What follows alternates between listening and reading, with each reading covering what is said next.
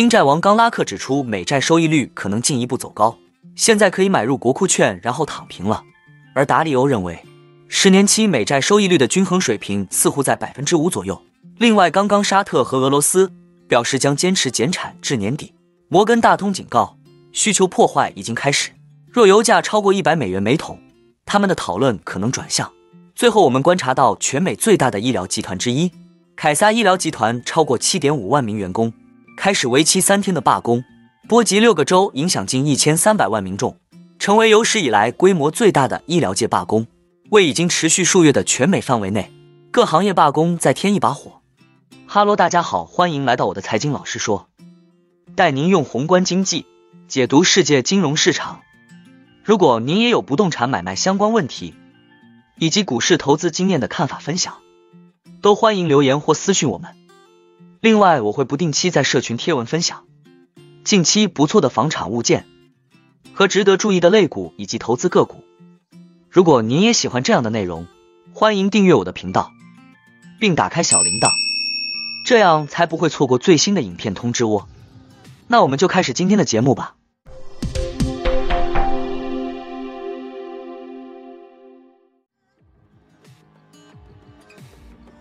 随着市场消化美联储。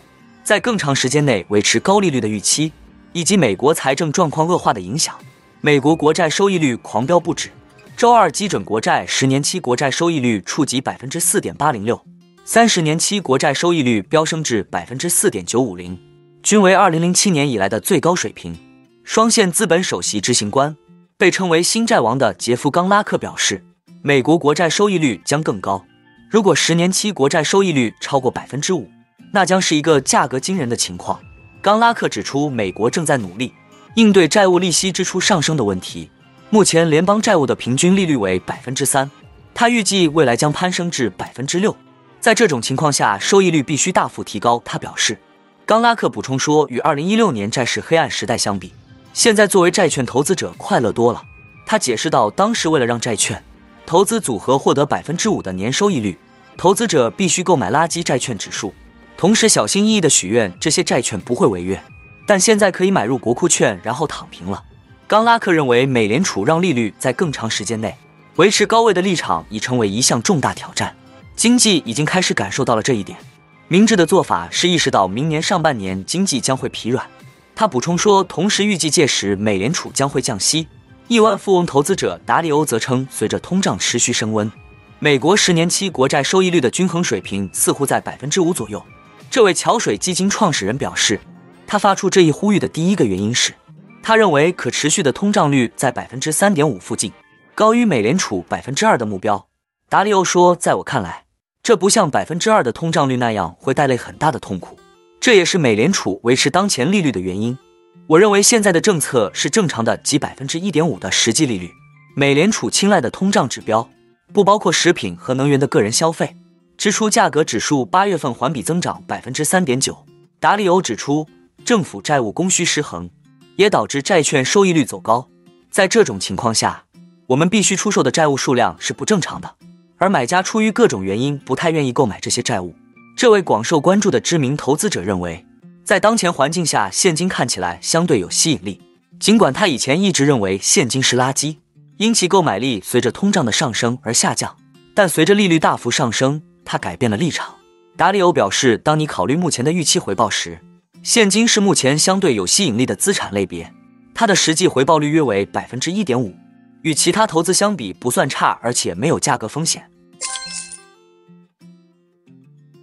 沙特和俄罗斯表示，随着油价反弹势头减弱，他们将坚持将原油减产限制在每天一百多万桶的水平，直到今年年底。欧佩克加联盟的领导人周三在。各自的官方声明中宣布了这些计划。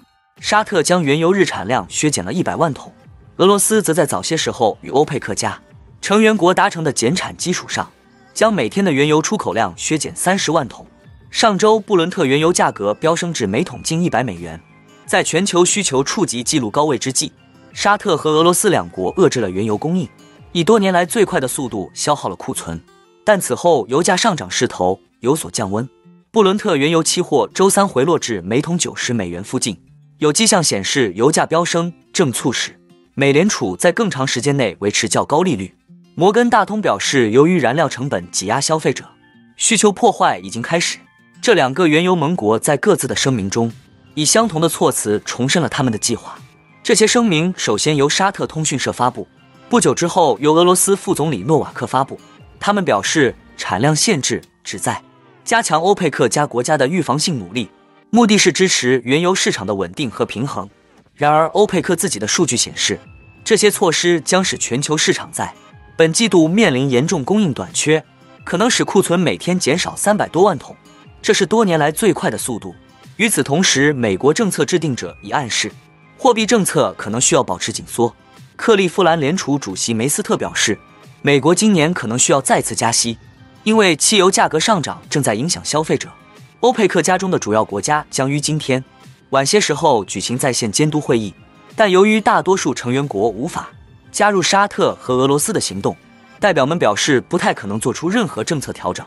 沙特和俄罗斯表示。他们将每月审查额外的限制措施。如果他们将油价推高至每桶一百美元以上，讨论可能会转向沙特是否会干预以阻止市场过度波动。高盛集团预计沙特将恢复供应，以防止油价远超每桶一百零五美元，以免影响消费。由二十三个国家组成的欧佩克加联盟还将于十一月二十六日举行部长级会议，审议二零二四年的政策。全美最大的医疗集团之一凯撒医疗集团，因为罢工将导致凯撒医疗集团暂停非必要医疗服务，如日常看诊、因放射科医师、药房医师、验光师以及其他数百个支持类岗位的员工都加入了罢工队伍。该集团表示已将人力重新安排并补充工人，医院和急诊服务将继续运作。新冠疫情以来，大量医护人员因工作压力过大而离职。因此，医疗界的劳资关系就一直处于紧绷状态。代表凯撒集团员工的工会联盟此前指责该集团故意通过人员损耗削减岗位，导致人手长期缺乏，无力履行照护病人的职责。他们要求全面提高薪资待遇，以应对目前的生活成本上升问题，加强对分包和外包员工的就业保护，改善退休员工医疗福利，以及解决人手短缺问题，改善工作环境等。劳工和就业专家表示，凯撒集团完全可以提出，这些医护因为罢工而抛弃了患者。如果获得公众认同，资方就可能在谈判中获胜。而对于罢工医护来说，说服公众认同他们罢工，那照顾患者就显得复杂的多。目前美国劳工市场人手紧缺，同时通胀高企，大企业利润又创新高，导致普通员工不满，包括凯撒集团在内各行业大型罢工此起彼伏。全美汽车工人联合会此前发起罢工，要求涨薪百分之四十并取消岗位层级。罢工仍在持续扩大。美国编剧工会上周则与好莱坞主要制片公司达成协议，包括增加版税、电视编剧室必须配备工作人员，以及针对 AI 使用的保护措施，结束了长达五个月的罢工。但代表演员的美国电视和广播艺人联合会仍在罢工，而在拉斯维加斯。